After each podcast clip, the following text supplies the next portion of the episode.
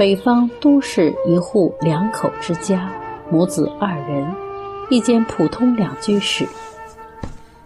母亲半躺在床上，痛苦地捶打着双腿。儿子李刚端着一小碗面条站在床边，妈，再吃点吧，您越来越瘦了。唉，我吃不下呀。腿疼的越来越厉害了。那天大夫说，让我吃靶向药试试。可那药不是癌症病人才吃的吗？妈，您不想吃就先躺下歇会儿，别胡思乱想了。我这就去给你买止痛药。李刚说完，起身撂下碗筷，穿上衣服出门。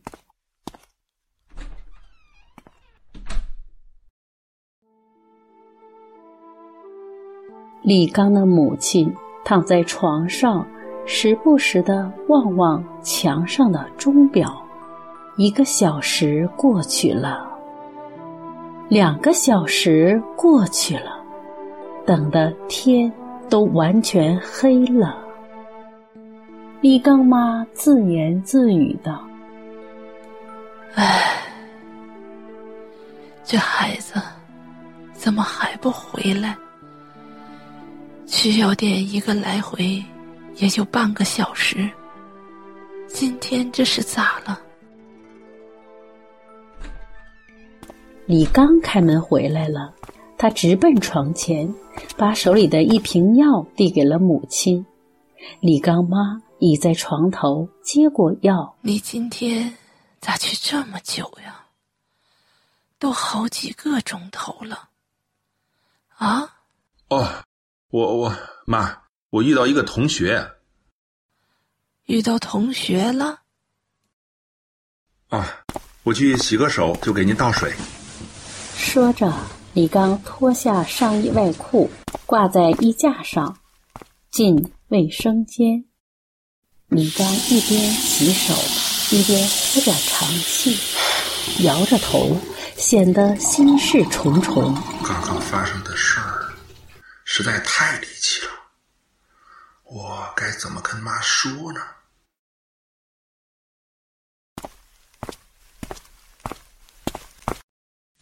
李刚为母亲倒好水，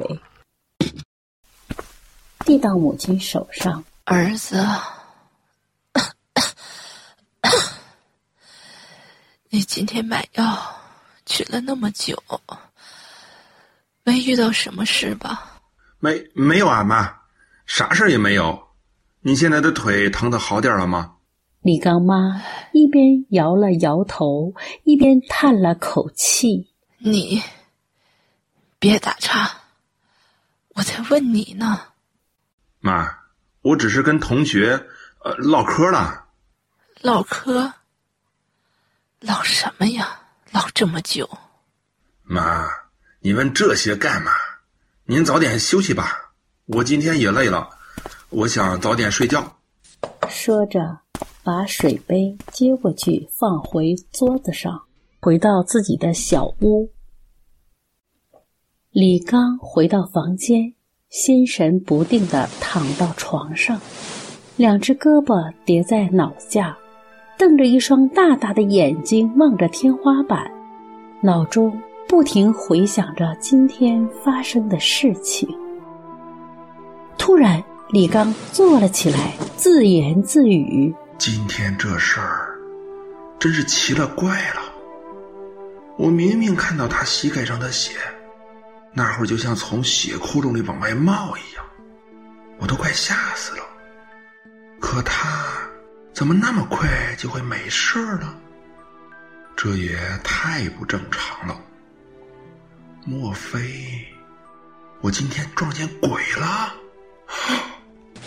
想到这，李刚突然感觉一股恐惧袭来，连忙躺下，扯过被子蒙上了头。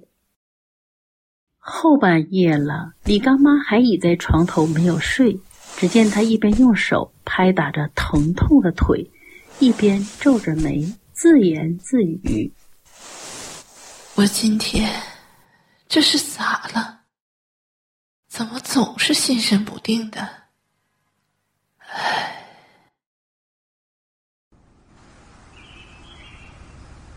一大早，几乎一宿没睡的李刚妈，便下床艰难的拄着拐杖，慢慢移到李刚的小屋门口。他悄悄的把耳朵趴在门边，听了听里面的动静，转身正想离开，却猛然看到门边墙上挂着的一条灰色运动裤的裤脚上有着一大片干了的血迹，顺着裤脚往下。又看到了一双溅满血迹的白色运动鞋。天哪！李刚妈不由惊叫出声，随即顺着墙滑下，晕倒在地。啊，妈，妈，你咋了？妈，妈，你咋了？妈，把母亲背到床上。一边用凉毛巾敷在脑门一边掏出药瓶倒了几粒救心丸，塞进了母亲的嘴里。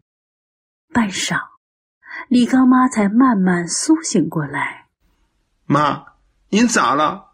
您可别吓我呀！儿子，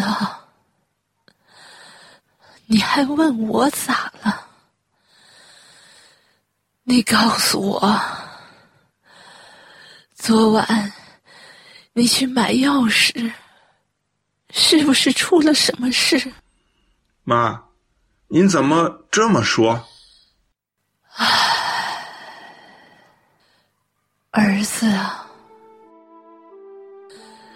虽然你爸爸在你刚七岁就撇下咱娘俩走了，可是你从小就懂事。孝顺是从来都不会撒谎、骗妈的。你说，你昨晚是不是惹祸了？妈，你别瞎猜呀！你快别哭了，小心您的身子。我怎能不哭？你到现在都还不跟我说实话，你说，你昨晚是不是骑你叔的摩托车撞人了？妈，您您是怎么知道的？唉，你这傻孩子，我怎么会知道？你去好好看看，衣挂上你的裤子，还有那地上的鞋。李刚走过去，从衣挂上扯过裤子，默默的看了好一会儿，然后猛地转过身，跪到地上哭了起来。妈，对不起，我真的没想瞒您的，我是怕您着急生气。哎，你快说！那么多的血，你撞的那人现在咋样了？你给人家送医院去没？你说呀！虽然咱家没啥钱，可撞了人就是卖房卖地也得管人家治好，这是我们做人的本分。唉。你先起来吧。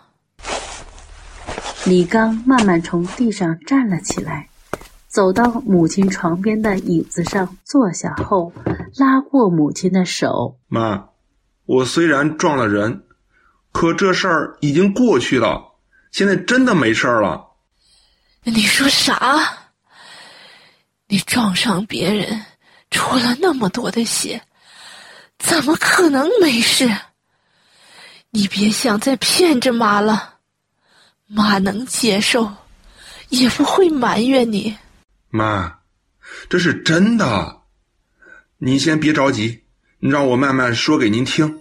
于是李刚把自己闯祸的事一五一十都讲了出来。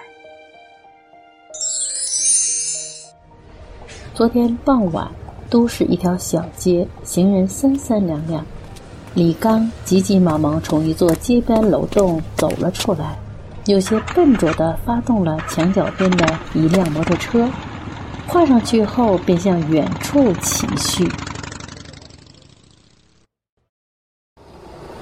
几分钟后，在一个十字路口转弯处，只听“咣当”一声，骑速飞快的李刚撞上一位正要过斑马线的中年妇女，瞬间。那女士便被撞翻在地。阿姨，对不起，我真的不是故意撞到您的，我我。女士艰难的站起，血从她的膝盖处不断的冒出。血血。别怕，我没事，没事。说着。迅速扯下丝巾，缠在膝盖处。血，血！杨丽赶紧扶住瘫倒在自己脚边的男青年。小伙子，小伙子！这时已经围过来一群人。杨丽一边扶着小伙子，一边对围观的一位中年男士说：“您好，请您帮忙把这摩托车……”先推到那边小超市的停车位存着吧。我得先把他送去医院。明明我看到他把你给撞了，你却管他？我没事儿。现在是他好像有事。一位围观的老者赞叹着说：“大妹子，你真是位好心肠的人呐。”我说你呀，也别光顾着别人，顺便也去看看你自己的腿吧。我看你可被撞得不轻啊！谢谢啊。杨丽一瘸一拐去打车，很快一辆出租车驶来，杨丽让人帮助把小伙子弄上车，疾驰而去。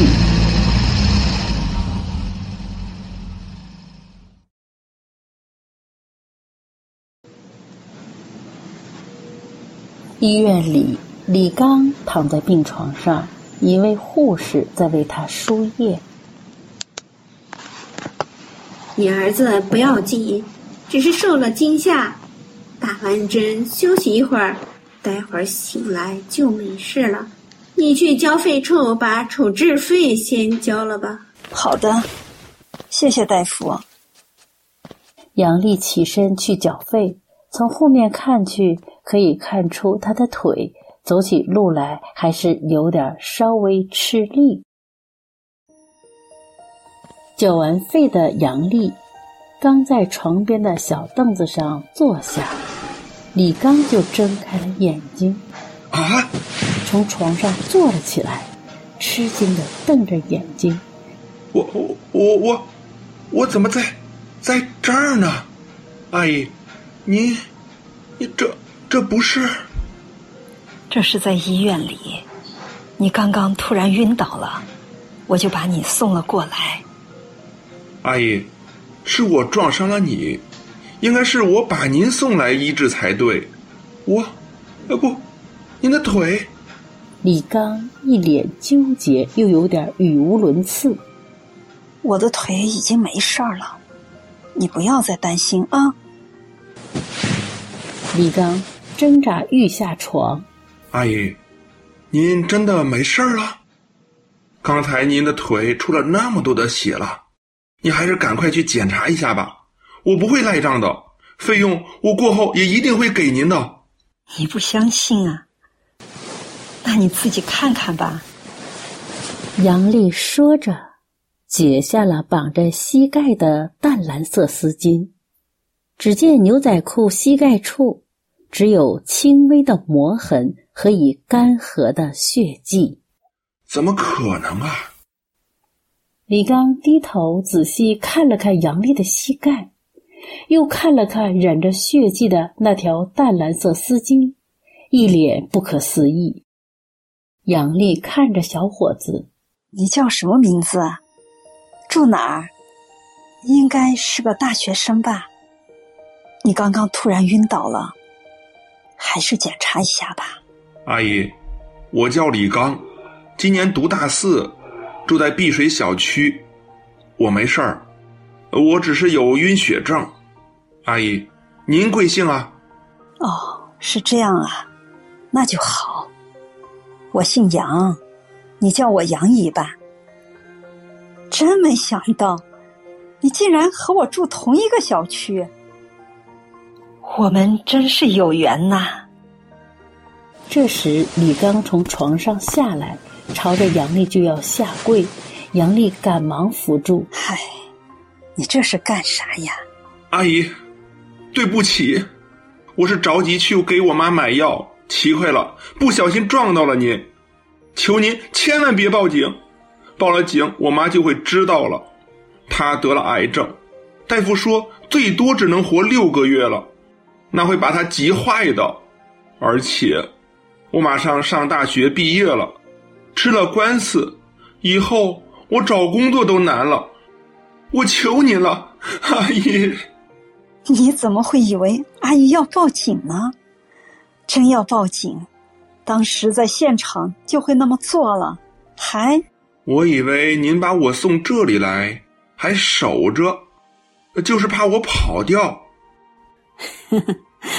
小伙子，别说我没咋样，就是你把我撞坏了，我也不会讹上你的。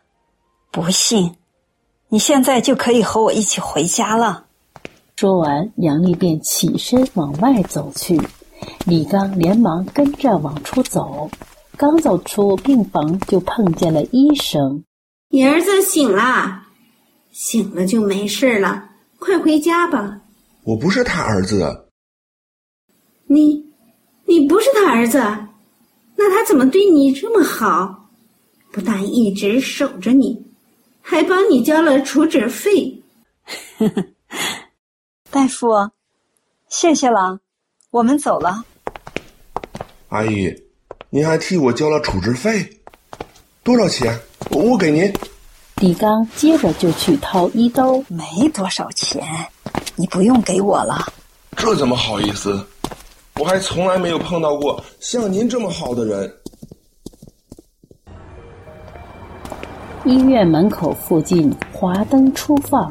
李刚随着杨丽在夜色中慢慢走着。你呀，别不好意思啊。不过呢，你今天幸亏撞到的是我，我是绝对不会去讹你的钱，因为啊，我是练法轮功的，是要按照真善人的标准去做好人的，所以不会去做不好的事。啊？杨毅，你怎么会去练那个法轮功？听说是某教。小伙子啊，别道听途说。我告诉你呀，法轮功可不是某教，法轮功是教人修心向善的佛法。杨姨呢，也就是因为修炼了法轮功，才有幸变成了你们眼中认为的好人。也才会有幸像今天这般逢凶化吉、遇难成祥啊！李刚听后若有所思。我杨姨，我得赶紧回去了，我出来都两三个小时了，我妈在家该着急了。今天真的谢谢您了，谢谢您对我的宽容大量。不用谢。哦，你的摩托车我让人帮你存在小超市那儿了。杨丽从自己的挎包里掏出一本小册子，来，你把这本《天赐鸿福真相小册子》拿回去和你妈一起看看吧，对你们一定会有好处的。如果有缘呐，你们说不定还能得到一个不用花钱就能让你妈病好的秘方。好的，谢谢阿姨，再见。李刚接过，跑远。消失在远处的夜色中。哦，原来事情是这样，儿啊，真是老天爷保佑啊，让我们遇到好人了，不然这回咱家可就惨了。是啊，现在外面好些人为了赖钱，故意碰瓷儿，可杨姨不但没让我赔钱。还帮我交了去医院的费用，杨姨真的很好。杨姨还说，有一个好办法，能让人不用花钱就能病好。真的？哎，妈，我也不知道是真是假。不过，妈，那位阿姨当时被我撞到膝盖上一个大窟窿，鲜血直流，可她只是用个纱巾稍微绑了一下。也没缝针，也没上药，竟然就那么止血好了，确实蛮神奇的。当时啊，我还以为我是撞见鬼了。这事儿啊，要不是你说，你亲眼所见，我听了也不会信。不过，我觉得你不是撞见鬼了。而是撞见神了，妈，那您相信神的存在吗？我们学的教科书里可都说这个世界上是没有神的。唉，傻孩子，书上怎么说那是书。我只知道，过去老人都说三尺头上有神灵，说神啊无处不在。所以呀，我们平时做人做事，才一定要讲良心。如果不讲良心，就会要遭报应。哦，是这样啊！要是能再见到这位杨阿姨就好了，我一定要好好问个明白。你知道去哪儿找她？嗯，不知道。不过她说跟咱们住在一个小区。哎，一个小区。咱们在这儿都住十多年了，以前也从没见着过呀。这人与人啊，相识也得有缘才行。妈，我觉得我跟杨姨真的有缘，不过这缘分是让我撞上的，实实在在撞上了。好了，别说这些了，你去接一盆水来，放在椅子上。我帮你把裤子上的血给你洗了。哦，妈，不用了，您还是歇歇吧，我自己来洗。我坐在这儿洗，不累，还能分散点疼痛。那好吧，我把裤兜掏一掏。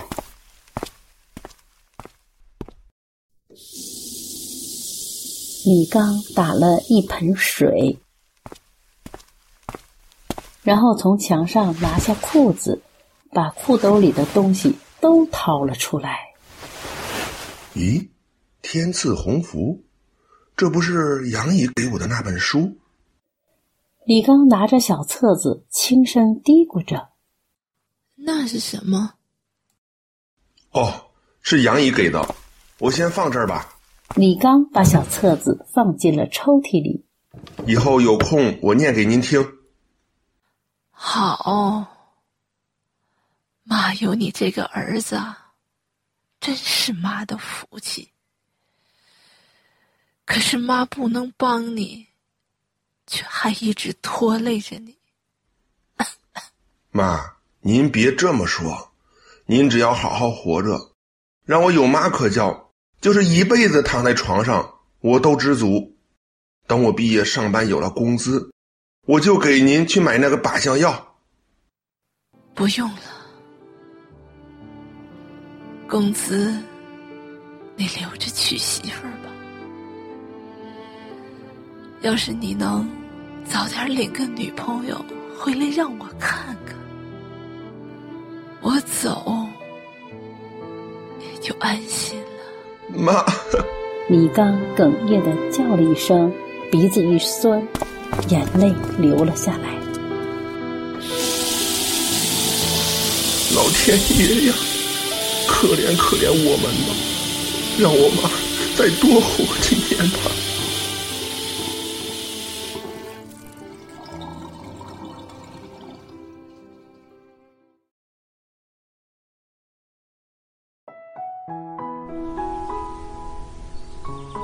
眨眼，四年过去了。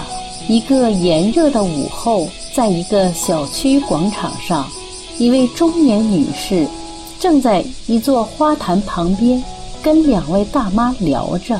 现在的中国老百姓活得多难呐！物价飞涨，假货遍地，有毒食品泛滥，地沟油，当官的把老百姓的血汗钱都贪了。用来享乐，还包养情妇，咱小老百姓啥法子也没有啊，有口饭吃就不错了。共产党毕竟给我们开工资呀，不好的是少数吧。工资是咱老百姓自己的钱，不是共产党给的，是老百姓在养活共产党和政府。你想啊，谁种地？农民，对呀，谁做工生产衣服、鞋帽各类产品？工人啊，谁起早贪黑的做生意？商人。商人，对呀，中国的财富不都是这些普通老百姓辛辛苦苦的血汗换来的？可是政府却不把这些钱用在老百姓身上，除了他们当官贪的。就是在国际上大撒币，支援非洲啊，这个那个的，哼，底层老百姓工资每月才一两千元，攒一辈子钱都用在给儿女买房上了。这话说的对，我家的钱都给儿子买了婚房，我们老两口只能住一室一厅的老房子。害怕有个病灾的就傻眼了。你们要有机会出国旅游，就会看到外国其实很富，老百姓起码有人权，有起码的生活保障呀。没工作的可以领到政府的补贴，中国有吗？养老保险还得自己交，不满十五年都不能领。现在年轻人都不愿意交了。说恐怕活不到收益的那一天了。哎，也是，中国咋回事呀？我们邻居家的孩子出国到日本留学，说啥不回来了？我们跟他妈妈说，日本总号地震，还是回国吧。你猜他儿子说什么？说啥？说宁肯地震震死都不回来。是现实，太让人失望了。现在有条件的，都在想尽办法出国。那我们这群老百姓怎么办？只能受着了。不会总这样下去。现在中国的乱象，都符合改朝换代的迹象。贵州平塘县有块藏字石，是在悬崖峭壁上的，专家认定是天然形成的。还是繁体字的，刻着六个大字：“中国共产党亡。”这就是上天在警示世人，天要灭中共了。那怎么办？社会是不是得乱呢？可别打仗啊！我最怕打仗，老百姓就惨了。就是呀，我看哪个党执政都那样。不一样的，中共是个邪灵附体的组织，不是中国的东西。马克思是信仰撒旦魔鬼教的，专门与人类作对。所以，你们看，中共建政以来，一直大搞运动整人，害死无辜百姓近八千万。老天要灭他，自有办法，不会乱的。只是要有灾难了。我可以负责的跟你们讲，因为我们是修炼的人，是知道天机的。我们师傅让我们把天机告诉你们，就是为了让你们在大灾大难来的时候保全性命。咱老百姓啊，不图大富大贵，平安是福啊！对对对，现在我明白了，为什么要劝你们退党团队了，是为我们好啊！在他们身后，悄悄站着一位五十来岁的男子，支着耳朵听。我入过党团队，妹子，帮我退了吧。我只入过少先队，也需要退吗？都是小时候的事儿了。也要退的，因为我们加入中共组织的时候，是举着拳头宣誓，要为共产主义奋斗终身的，对吧？誓言是要兑现的，咱们声明退出来，就是把这个誓言作废。等上天惩罚共产党的时候，也就是天灭中共时，就不会跟着遭殃了，你就安全了。这时，在他们身后的秃头男子突然走到他们面前：“你是法轮公？”“哦，我是。怎么了？”“你在这里宣传什么？还劝人退党？好好的日子是不是活腻味了？把你带到美国去看看，你就知道什么是自由了。”这位大哥。有啥不明白的，咱们可以聊聊。没啥聊的，你别走啊！我已经报警了，警察马上就到。两位大妈都愣住了，被眼前的事情惊呆了。哦，你报警了，这个对你可不好。我们都是修炼真善人的好人，你举报好人，可是要遭报应的。我不怕，我啥也不信。不信不等于没有啊！你可能没听过法轮功真相吧？我们是被冤枉的，是江泽民因为妒忌心和小心眼儿，出于一己之私，利用手中的权力，一手制造了迫害修炼人的运动。那个天安门自焚案，就是中共导演的伟案。造谣抹黑法轮功，煽动不明真相的世人仇恨法轮功，毒害了广大的中国老百姓啊！我不听你说这些，谁在台上，我就说谁好。给你一本真相小册子看看吧，你就什么都明白了。哈哈，好啊，人赃俱在。一辆警车突然出现在他们面前，从里面下来两名警察，走到他们面前。怎么回事？他是法轮功，反动反党。我一个小老百姓，没枪没炮的，怎么反党呢？你在这儿劝人退党，就是反党。看看。他们还在这儿发这种反动的小册子。另一位年轻的警察接过小册子，我正等这个呢。看看，正等你呢。秃头男士推着中年女士，快上车吧，有你好果子吃的。哈哈哈哈你举报法轮功，政府可没钱赏你啊。哦，这个嘛。我就是看法轮功来气儿。我们没惹着你吧？我说的你可以不信，没有强求你信呢。有一点你说对了，我等这一天是等了很久了。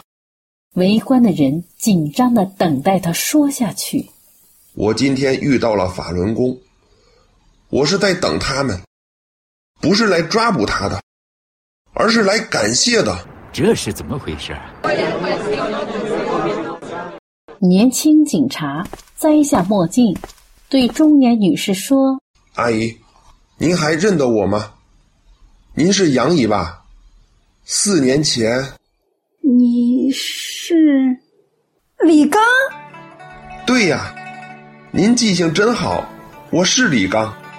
你怎么当上警察了？是呀，四年前我还在警官学院读大四。哦，是这样啊，那你秃头男士有点自讨没趣的欲走，被警察刘强拽住。你别走啊！既然赶到这里，你也受受教育，别以后狗拿耗子多管闲事儿。托您的福，我妈妈现在还好好的活着。李刚手中高高举起那本小册子，大家今天有缘在这里相聚，我就给大家讲讲我和我妈妈的事。我为什么说我是来向法轮功学员致谢的呢？因为四年前，我妈妈肺癌转骨癌，医生说最多活不过六个月了。我着急给她买药，骑着摩托把眼前这位阿姨给撞了。阿姨没怪我，也没要我一分钱，反而善待我。送了我这样一本小册子。当时我和许多中国老百姓一样，不了解法轮功，没把这本小册子当回事，也不大相信他说的话。当时我妈妈已经无力行走，只能喝点稀粥和水维持着生命，随时都可能撒手人寰，连寿衣都买好了。有一天，我妈说，全身没有好地方了，眼睛看人都模模糊糊的，只有耳朵还好使了。不如把那本阿姨给的法轮功小册子念给她听听，看里面都写的啥呀？我从抽屉里取出《天赐鸿福》，坐在床边给她读。那上面写着。法轮功也叫法轮大法，是佛家上乘功法，以真善忍为修炼的指导，做好人。现已红传一百多个国家，被翻译成四十种以上的语言，是翻译成外文语种最多的中文书。退出党团队得福报，诚心敬念法轮大法好。真善人好，肺癌晚期的患者康复，疫病少年成为高材生，股骨头坏死的瘫痪病人，常念九字真言，重新站了起来。我妈说：“听着咋觉得这么舒服、舒心？从来没有过呀，都忘了疼了。这么神奇的大法呀！”我也想念这神奇的九字真言，反正也不搭啥，比这样干忍着疼强啊！就这样，我妈天天念，也能看清字儿了，就天天看这本小册子，精神一天比一天好。突然有一天，我下班回家，开开门，居然发现他已经给我做好了一桌饭菜。我妈的病完全好了，不到三个月，去医院复查，癌细胞没了，所有的指标全部正常。就是这位阿姨给了我一本《天赐鸿福》的小册子，让我妈妈起死回生。我要替我妈向您鞠一躬。说着，向杨丽深深鞠了一躬。谢谢您的帮助。让我还能拥有亲爱的妈妈，我要感谢那次意外的车祸，让我撞到了贵人。是大法救了你妈妈，大法师傅救了你妈妈呀。是是，我感谢大法，感谢大法师傅，也感谢大法师傅带出的你们这些好弟子，传给我们真相福音。这都是真实的事情。两年前，我父亲也得了胰腺癌。李刚告诉我他妈妈的故事。我父亲就是诚心敬念这九字真言，也奇迹般的康复了。真是神奇啊！快给我一本吧，刚才后悔没要。周围的人也围过来要小册子。就六本了，这太遗憾了，我还没有呢。我，我也想要一本。不能给你，你举报好人，你这个坏人，就该把你抓起来。他也是被中共谎言欺骗太深了，中国人都活在谎言里，别怪他了。秃头男士尴尬的要跑。等等，其实不明白真相就会做蠢事，是很可怜的。把这本《天赐鸿福》送你，回去好好看看，以后少做这种损人不利己的事吧。哈。秃头男士接过小册子，向李刚点头哈腰，转身就跑，慌忙中重重摔在地上。看看，这就遭了报应，不是？杨丽过去扶起他。把甩出去的小册子递到他手上。哎呦，哎呦，谢谢你。哎呦，哎呦，啊！一瘸一拐的走远了。今天呢，我全都明白了。原来糊涂了一辈子啊！我要退党。周围有人也喊：“我退团队。”我也推共青团和少先队。来，我这儿有纸和笔，你们把化名和小名写上吧。杨丽从包里掏出纸和笔，递给大家，对李刚说：“阿姨呀，真为你和妈妈的好运气高兴。你们都三退了吗？都退了，都退了。我们在单位也常常上你们的名会网呢。是啊。”在我和我妈妈身上发生的这意外的意外，见证了大法的神奇，福报连连呐！我妈妈做保洁员，还被聘为兼职保管员，工资比我的都高。我们还把旧房子卖了，贷款买了新房子，九十多平米的两室一厅，比原来的房子大了一倍还多。我要让我妈妈过一个舒心的晚年。真是孝心的好孩子。现在像你这样优秀的年轻人不多呀，多半在啃老。唉，也是没有办法。大姐说的极是，李刚是很优秀，所以他。李刚向刘强摆摆手。阿姨问你一句话：这几年工作中，遇到过法轮功学员吧？你？哦，当然了，我都没有难为过他们，只是嘱咐他们注意安全。有好几次了，有举报的，我们出警，只是做做样子，开一段路就把他们放了。你们这小册子里都写了“善待大法一念，天赐幸福平安”，真是太好了，你们真棒，阿姨为你们高兴，你们都会有大福报的。我已经得了福报了，的确是善有善报，一字不虚呀。而且我的晕血症，不知不觉中都好了。三年疫情那么严重，我和我妈啥事都没有。是不是已经有可心的女朋友了？啊，是。那我一定要去参加你们的婚礼呀。看来我的婚礼迟迟没定下日子。就是为了等您，我们家的贵人呢。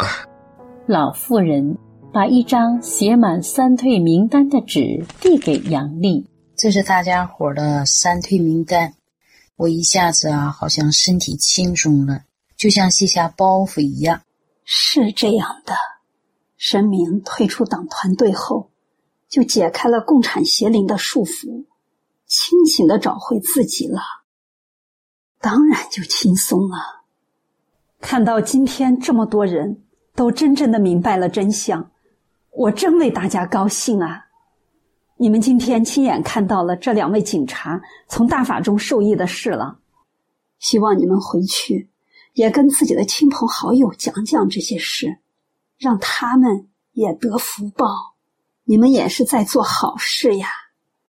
我不怕有心术不正的人可能会告我的状，我可以脱掉这身制服，但是我不能没有正义和良知，得说真话。说得好。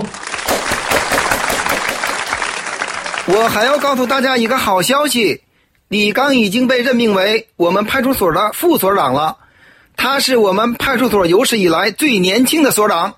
哦，真好啊！恭喜你了。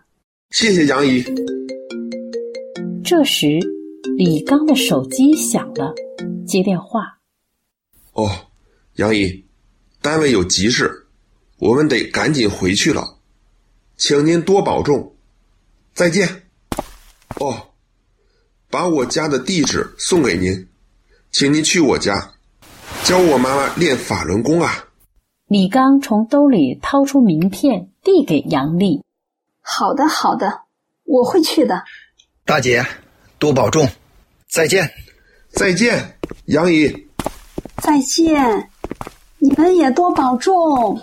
放心吧，杨姨，我们出警，打开车门，总要诚心敬念几句“法轮大法好”。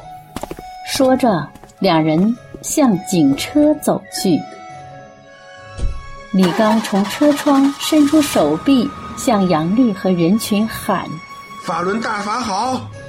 刘强也探出头高喊：“法轮大法好！法轮大法好！法轮大法好！”